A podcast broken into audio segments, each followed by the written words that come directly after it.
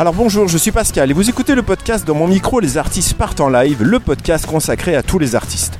Pour ce nouvel épisode, nous allons partir à la rencontre du rythme dans toute sa diversité, dans toute sa beauté et dans toute l'énergie qu'il nous renvoie. Et pour nous servir de guide dans cette aventure, j'ai le plaisir de recevoir monsieur Cyril Atef, batteur et percussionniste. Avec lui, nous allons embarquer pour un voyage polyrythmique, coloré, joyeux et envoûtant. Alors Cyril Atef, depuis tout petit, il tape sur tout ce qu'il trouve. Sur des cartons, sur des pots, des troncs d'arbres, sur tout ce qui peut provoquer un courant, une onde, un tempo, une cadence. Voilà, par exemple là, avec une bouteille. Voilà. Et qui lui provoque aussi une émotion.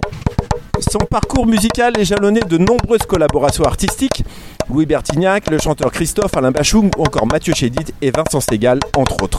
En parallèle, Cyril a su se créer son propre univers empreint de liberté d'expression rythmique. À travers cet épisode, je vous emmène à la découverte de l'univers artistique de Cyril Atef, son parcours, ses rêves, ses influences et la manière dont il conçoit son art. Vous saurez tout sur ce musicien de talent. Vous êtes bien dans mon micro Les Artistes partent en live et merci d'accueillir Monsieur Cyril Atef. Alors Cyril, bonjour. Bonjour, yo yo yo, bienvenue. Bienvenue à toi et merci d'avoir accepté mon invitation. Alors, euh. Cyril, Cyril, pour commencer cette interview, alors j'ai pris pour habitude, moi, euh, quand je reçois des, des invités, de me balader un petit peu dans les rêves, dans le rêve, surtout les, le rêve d'enfant. Alors, euh, ceux qui parfois ont pu guider aussi une carrière. Alors, à quoi ils ressemblaient, toi, tes rêves d'enfant? Il n'y a pas eu de rêve, il y a eu de l'action directe à l'âge de 3 ans. J'ai commencé à, à naturellement, comme un homme des cavernes, à prendre des bouts de bois Mm. et de construire une petite batterie autour de moi. Des boîtes en carton, des, euh, des boîtes de conserve.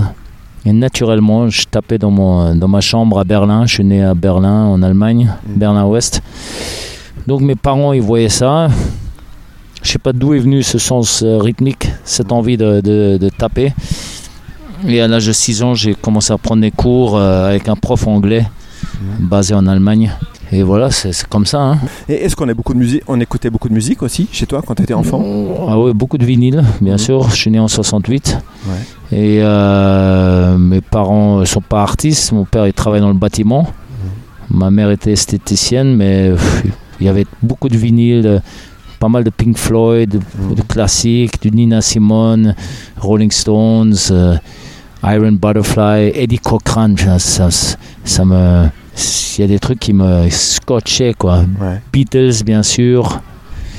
Rolling euh, non, Pink Floyd aussi, ça me faisait triper. Et Nina Simone, je je suis tombé amoureux très très jeune de Nina Simone. Je regardais ses pochettes et j'étais fasciné. Et c'est toujours, euh, Une je référence. peux dire, c'est une référence euh, au niveau de l'artiste dans toute sa splendeur, quoi. Et à quel moment finalement tu as pris conscience que cette euh, rythmique, elle allait euh, t'accompagner aussi loin dans ta carrière?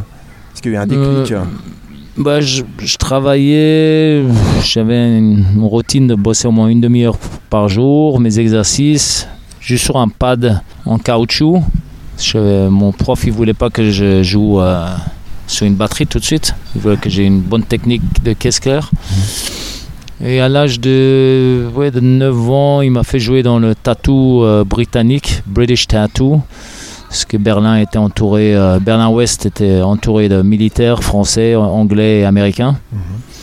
Juste en cas euh, pour contrer les communistes Mhm. de- d'Allemagne de l'Est. Donc j'ai joué dans une fête militaire avec un petit chap- chapeau à la Napoléon et j'ai joué sur une caisse claire militaire. C'est quand même hallucinant parce que je suis pas fan du corps militaire Ouais. du tout. Mais j'ai commencé ma carrière euh, et j'ai joué devant un orchestre et je les ai sortis de scène. Euh, une fanfare quoi. Mhm.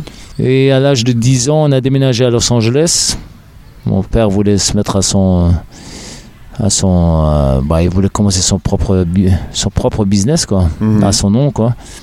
Et euh, là, je- il m'a acheté une batterie d'occasion dans un garage sale à Los Angeles et j'ai commencé à taper comme un fou sur une, la vraie batterie, quoi. C'était un kiff absolu, quoi. Ouais. J'en rêvais. Et euh, première école de musique que j'ai fait, je continuais les cours privés, mais la première école sérieuse, c'était à l'âge de 16 ans à Los Angeles qui s'appelle la Musicians Institute. Il y a un département batterie, basse et guitare à l'époque.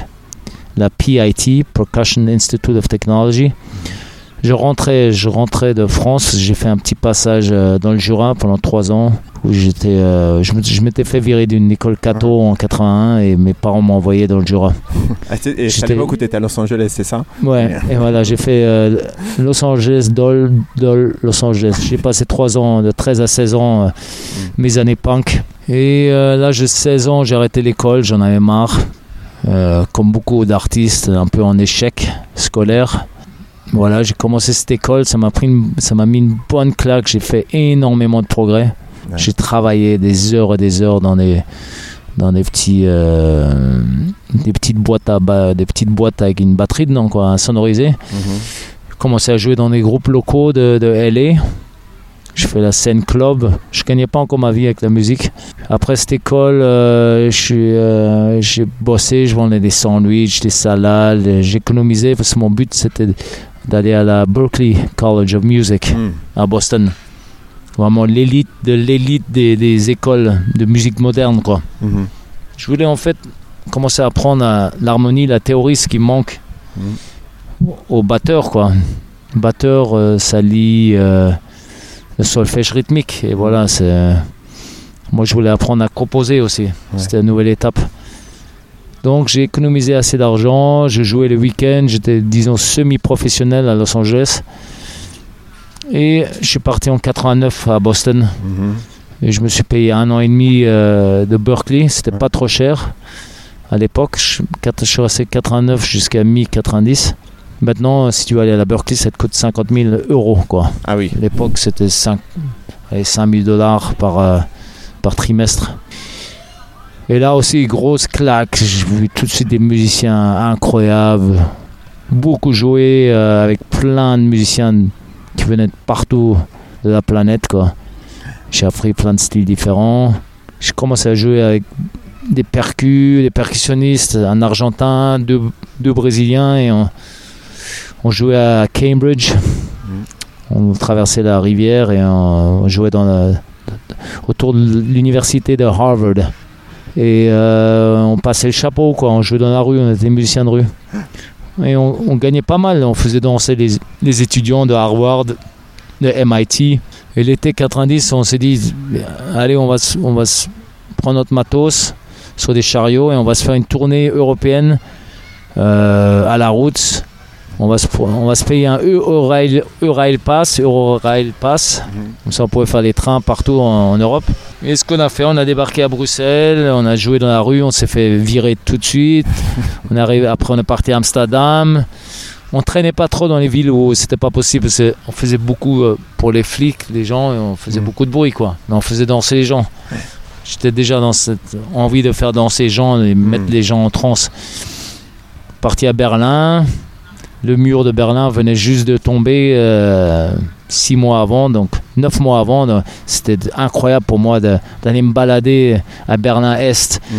et de ça allait très vite des lieux alternatifs ont ouvert des squats des trucs incroyables au début une effervescence avec le mur qui est tombé et euh, après on est parti à Munich on est parti en Autriche et on a fini Festival d'Avignon là a il y a un, artisan euh, en dehors des murs qui nous a demandé de jouer euh, dans son café tous les soirs. Donc on passait le chapeau. C'est- On est resté trois semaines à Avignon. C'était magnifique. Et après on est monté sur Paris et j'ai fini de... Je suis resté à Paris. Les autres sont repartis aux États-Unis, continuer leurs études à Boston. Moi j'avais plus de thunes pour, pour continuer mes études.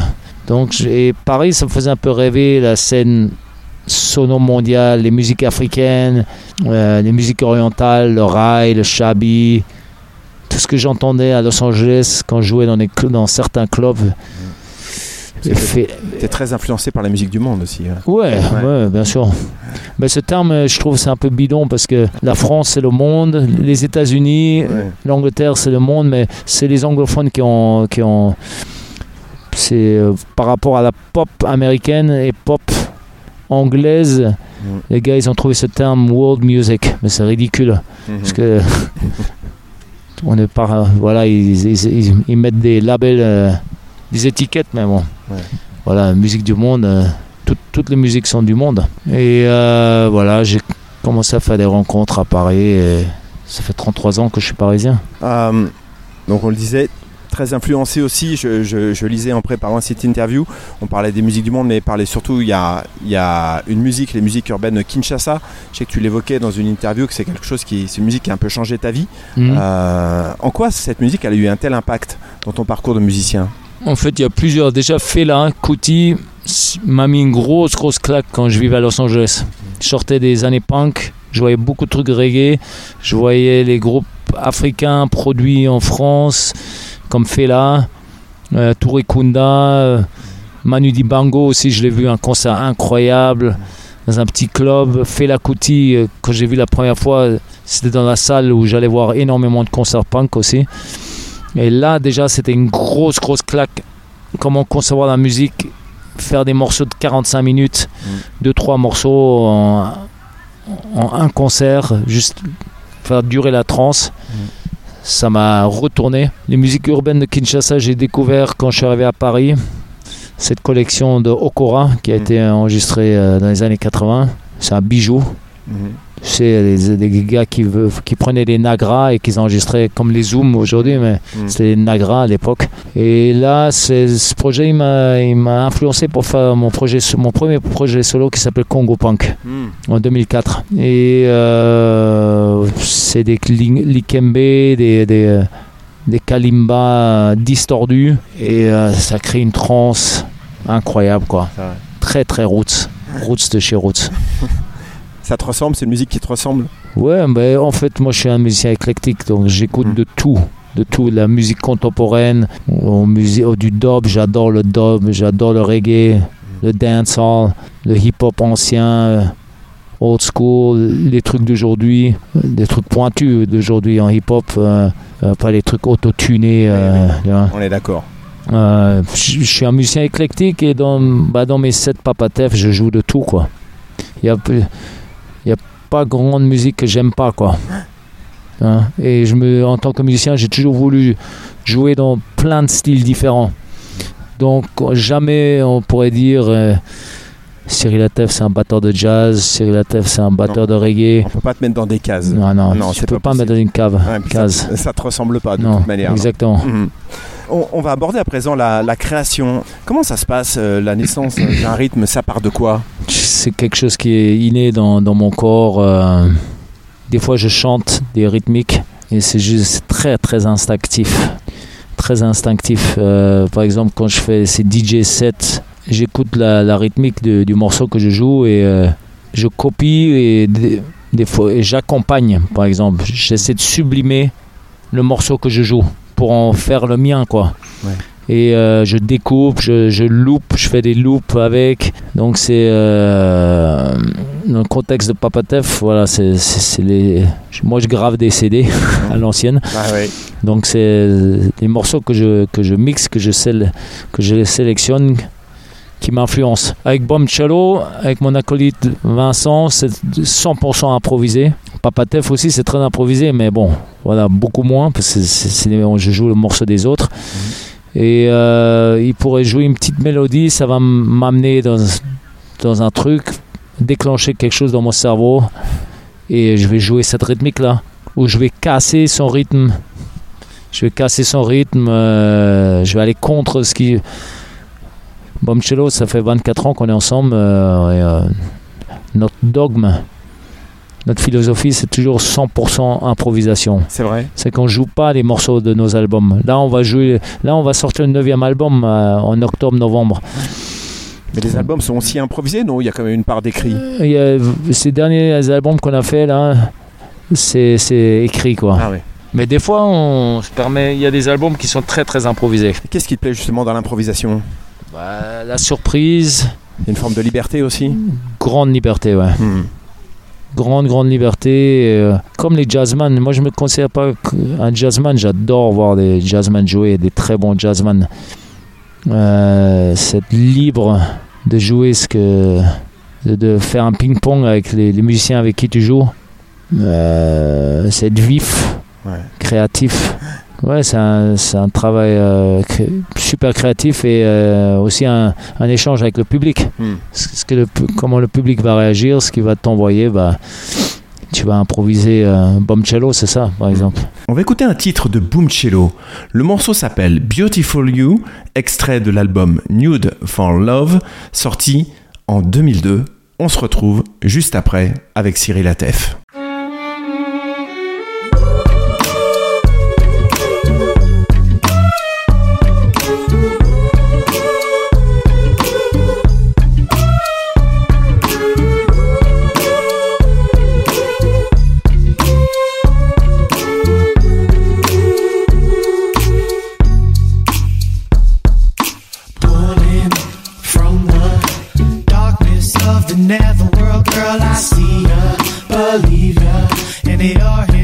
Interpretation of what I'm breathing, believing, and trying to manifest in this crazy mess under reality's dress without guiltiness, cause I know you're there till I'm leaving, and there ain't no need for no grieving, no time for no regrets neither. See it, do it, love it, don't leave it, carry it around with you in little pieces. Your soul releases when chilling with your peeps and sharing your theory of the universe thesis that you didn't do for no class. At least that's not specifically asked. You gotta tell them like Jesus. It's all for the kingdom of God in which we're just humble subjects, regardless of features. Various different conjurings of creatures, and all of us to that life live the leaders. Love the eloquence of a concept perceived, preceded only by a concept conceived. Love the eloquence of a concept proceed, preceded only by a concept conceived. We're pulling from the darkness of the netherworld, girl. I see ya,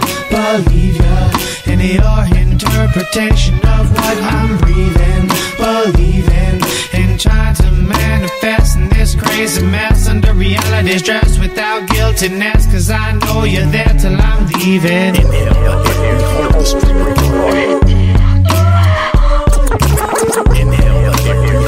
Inhale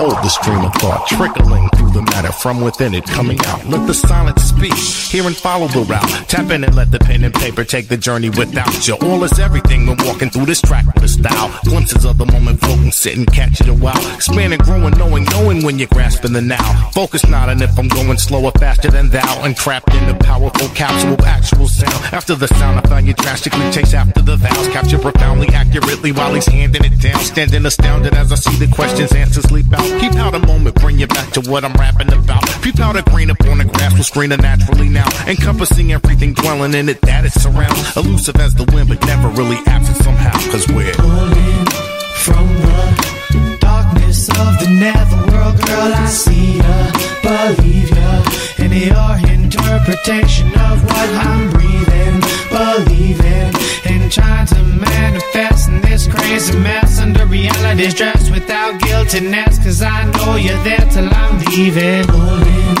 from the darkness of the netherworld, girl. I see ya, believe ya, in your interpretation of what I'm breathing,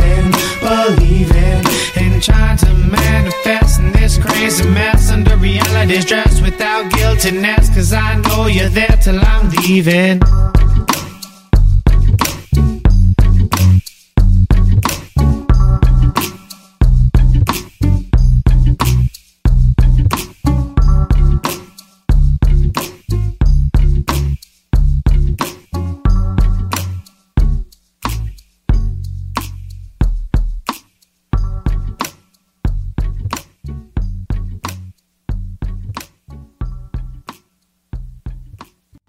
Justement tu, tu aimes transmettre avec ta musique euh, pour ton public? Je pense que j'emmène beaucoup de joie en général. Je suis quelqu'un plutôt positif. Je veux les mettre en transe, je veux qu'ils se lâchent, je veux qu'ils se libèrent, que les corps se lâchent. Si t'es si t'es sain de corps, euh, ton esprit va, va aller bien aussi. Ouais, ouais. Les gens, ils ont besoin de musique pour enlever des stress, des traumas. Et euh, nous, musiciens, on est là, on est les médecins de l'âme et du corps, quoi. On n'est pas, ouais, on est, on, on, on va pas guérir des maladies, mais on va psychologiquement, on va faire beaucoup du bien aux gens. soutien. Ouais, c'est un Ouais, c'est un soutien. ouais. Alors on disait tu as collaboré avec de nombreux artistes aussi. Euh, je parlais tout à l'heure du chanteur Christophe, Alain Bachung, Mathieu Chédy, Louis Bertignac, euh, entre autres. Hmm. Quel souvenir tu gardes de, de toutes ces collaborations? Bah, Mathieu, c'était une super collab, vraiment euh, très très forte, très euh, fulgurante. J'ai connu Mathieu avant qu'il commence son- euh, sa carrière solo. Il accompagnait Sinclair, il, est- il était musicien pour son père. Je l'ai connu au début des années 90. Très euh, timide, discret, gentil. Et en 96, à peu près 95-96, il a lancé son, son personnage. Vincent Segal euh, l'a rejoint. Ils ont fait un duo, juste avec une MPC, une boîte à rythme. Moi, je les ai rejoints en 98. Et là, le trio, il a juste. pff, il a Ouais. matché, mais grave. Ouais. Et sa carrière a vraiment décollé. Genre, à partir de 2000, euh, l'album Jeudi M, Hmm. le tour de M. Après Kid Nous 2, c'était encore un niveau au-dessus. Et euh, la dernière tournée que j'ai fait, c'était euh, Mystère Mystère. 2010, c'était la tournée. euh, Vincent avait déjà arrêté. Et pour moi, c'était la tournée euh, de trop. quoi. J'étais mis un peu en arrière. Il y avait jeunes frères, jeunes sœurs. euh, euh, les frères, euh, frères Chédid et sœurs Chédid qui sont super, Joseph et Anna. Donc, s'il voulait retrouver, il, il est, il est très famille, donc il voulait trouver une- Retrouver la- l'esprit de famille, ouais. l'esprit de famille. Hmm. Et euh, il y avait l'esprit du début avait déjà commencé déjà à disparaître. C'est vrai. Mais 12 ans ensemble, c'est déjà assez incroyable pour un, Ouais, c'est une belle histoire. un, un chanteur euh, de variété. En général, il ne garde pas ses musiciens aussi longtemps. Et c'est plutôt sain, je pense. Et je- on le disait tout à l'heure, toi tu aimes beaucoup l'improvisation, être de manière très libre dans ta musique. Est-ce que euh, quand tu étais avec Mathieu Chilid par exemple, est-ce que euh, ta créativité elle s'exprimait aussi de la même manière? Ah ouais, C'était euh, un peu plus cadré quand même, non? Allez. comment, ça marche les débuts étaient très libres. Mhm. Et petit à petit, vu que, et ça arrive souvent, vu- sa carrière montait, montait, et euh, il, il, euh, il formatait plus, plus en plus. Mhm. Par exemple, la tournée 2010, bah, rien à voir. Ça avait descendu d'un cran pour moi musicalement. Mhm. Tu prenais un peu moins de plaisir? Ouais. ouais, bien sûr. Mhm. Même si je prenais du plaisir, parce que si je prends pas tout le plaisir, je, je me barre quoi. Ouais. Je peux pas euh, jouer des trucs qui me plaisent pas. L'équipe était super, tu vois, il y avait une super ambiance, mais musicalement, euh, ça avait baissé d'un cran grave, quoi. Tu t'y retrouvais pas Bah, c'est que moi et Mathieu qui, euh, qui tenaient, tenaient Mhm. la, la, la maison, quoi, tu vois. L'autre, les autres, super, c'était comme un apprentissage, mais ils avaient genre 23, 24 ans. Ils ont été jetés dans, dans des arènes, dans des zéniths, sans passer par trop la case, euh, je- galérer dans des, des petits clubs, tu vois. Mhm. Moi, je pense que c'est important quand tu es un musicien, il faut, que tu- faut que tu galères Ouais. bien déjà, tu, tu bien dans. Apprendre le métier. Ouais, apprendre le métier avant de tout de suite rentrer dans les, Mhm. les stades et les, les zéniths et tout ça. Et euh, on ne peut pas parler de collaboration évidemment, tu en parlais tout à l'heure sans citer le nom de, de Vincent Segal, violoncelliste avec qui tu collabores depuis plus de 20 ans, c'est ça? 24 ans maintenant. 24 même ans, ouais. même euh, on a commencé un groupe en 95, donc il y a 28 ans, euh, qui s'appelait Olympique Gramophone. Il y avait Sébastien Martel, Eric Laurer, les deux guitaristes, Mhm. Julien Laureau, saxophoniste, Mhm. Qui est très connu dans le jazz, et DJ Shalom, Mhm. qui a rejoint aussi Mathieu Chédid. Oui. Et Seb Martel a rejoint Mathieu Chédid aussi en 2004 pour la tournée, euh, 2003 pour la tournée euh, Kid No 2. Donc il y a quatre membres d'Olympique Gramophone qui jouaient avec Mathieu. Donc avec Vincent Segal, vous avez créé le, le groupe Boom Cello, donc c'est un Mhm. mélange de rythme et, et de violoncelle. Mhm. Alors en quoi cette histoire artistique avec Vincent elle est si précieuse? Vincent et moi, on est totalement différents, mais c'est ça la magie de, de Bomcello.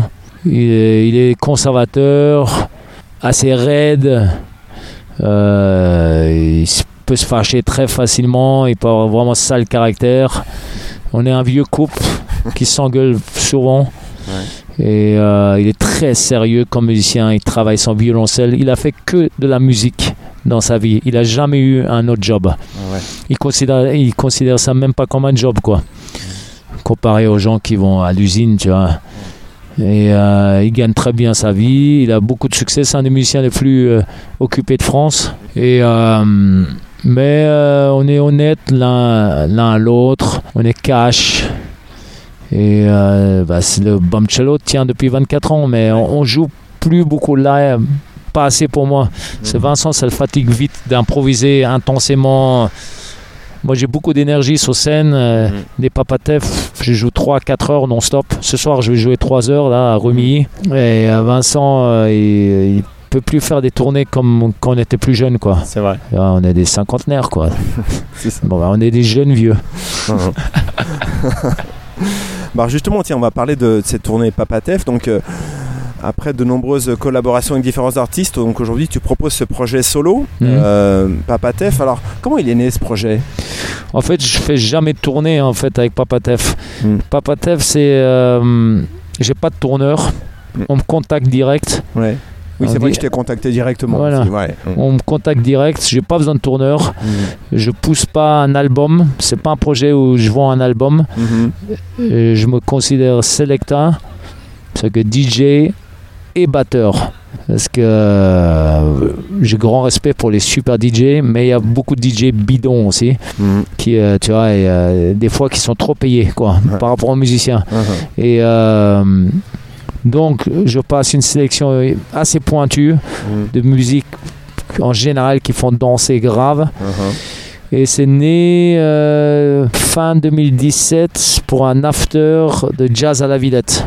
Festival qui est, qui est en ce moment à Paris, à la Grande Halle de la Villette. Et dans, il y a un club qui s'appelle la Petite Halle, qui est attaché à la Grande Halle de la Villette. Ils m'ont demandé de faire euh, un concept et j'ai dit, allez, je vais faire DJ et batteur en même temps. Et ça avait cartonné. C'était blindé. Les gens, ils sortaient de la Grande Halle, ils venaient. Donc, euh, Reza, le programmateur à l'époque, qui programmait aussi à Jazz à Vienne, euh, il m'a dit bah, tiens, euh, fais ton concept une fois par mois. Et euh, depuis janvier 2018, j'y suis tous les mois. Ah bon? Là, je rejoue le 23 septembre, c'est reparti. 31, 31 août aussi, Halloween, grosse soirée Halloween. Mhm. Euh, les, bon, ju- juillet, août, en général, c'est fermé pour la musique, mais le reste de l'année, j'y suis tous les mois. Mhm. Et il y a un public fidèle depuis 5 ans, ça draine pas mal de monde et les gens se lâchent grave. C'est une danse très libre. Ouais. Il y a pas mal de danseurs professionnels qui viennent et euh, surtout des amateurs, quoi. Mhm. Et euh, c'est pas une soirée formelle. Les gens, ils viennent vraiment pour euh, lâcher le corps, quoi. Et, et- et le fait d'être tout seul finalement sur scène, c'est pas quelque chose qui te pose un problème, toi qui as eu de- beaucoup de collaborations, travaillé Ouais. en groupe et tout, non, c'est pas, Oh, pas du tout. pas du tout. Mhm. Et des fois, il y a des potes musiciens qui passent et euh, qui. si- S'il y a un micro, euh, Ouais. ils viennent jamais aussi. On va écouter un titre de Papatef, extrait d'un live à Jazz à Vienne en 2019, et on se retrouve juste après avec Cyril Atef.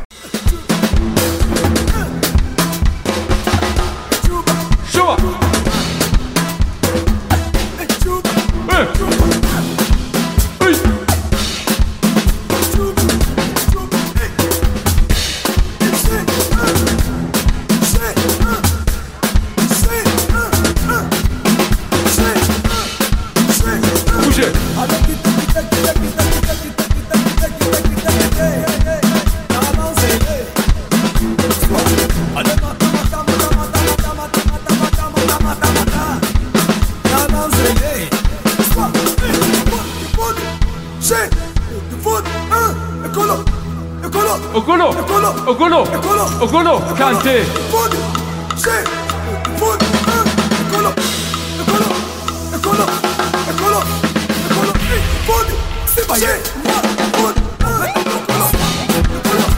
Show. Hot, baby.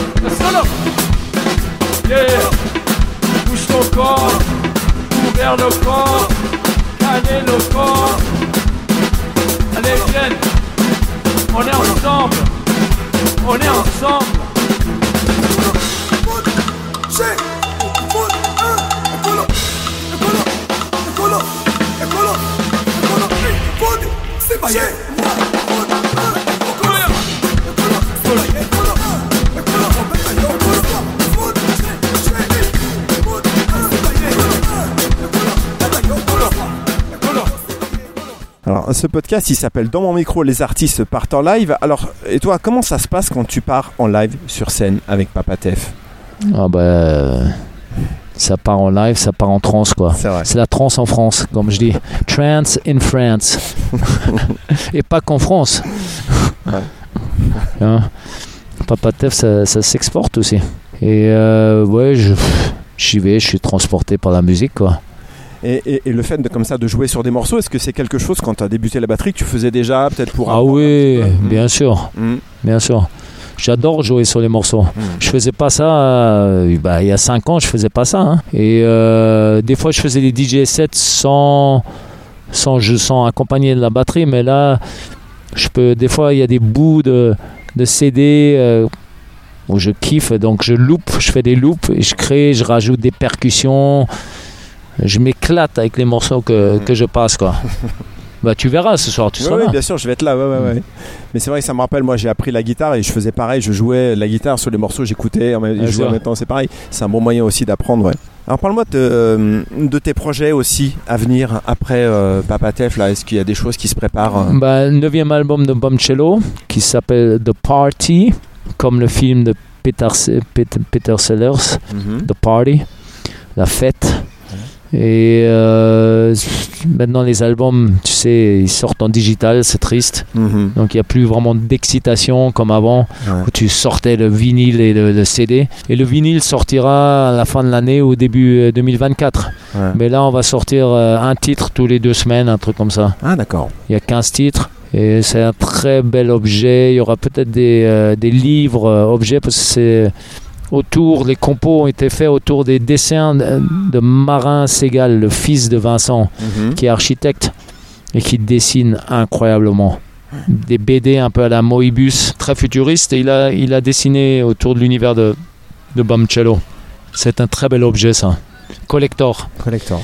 Et euh, les Papatef, ça continue. Il y a deux ans, j'ai accepté, sortait, on sortait de, de- de confinement, j'ai accepté de jouer dans le nouveau projet de Théo Secaldi, le violoniste. Et euh, lui, il a travaillé avec deux. Il allait une ou deux fois en Éthiopie, il travaillait avec deux chanteuses éthiopiennes qui étaient déjà de- des stars là-bas. Elles faisaient partie d'un groupe très connu.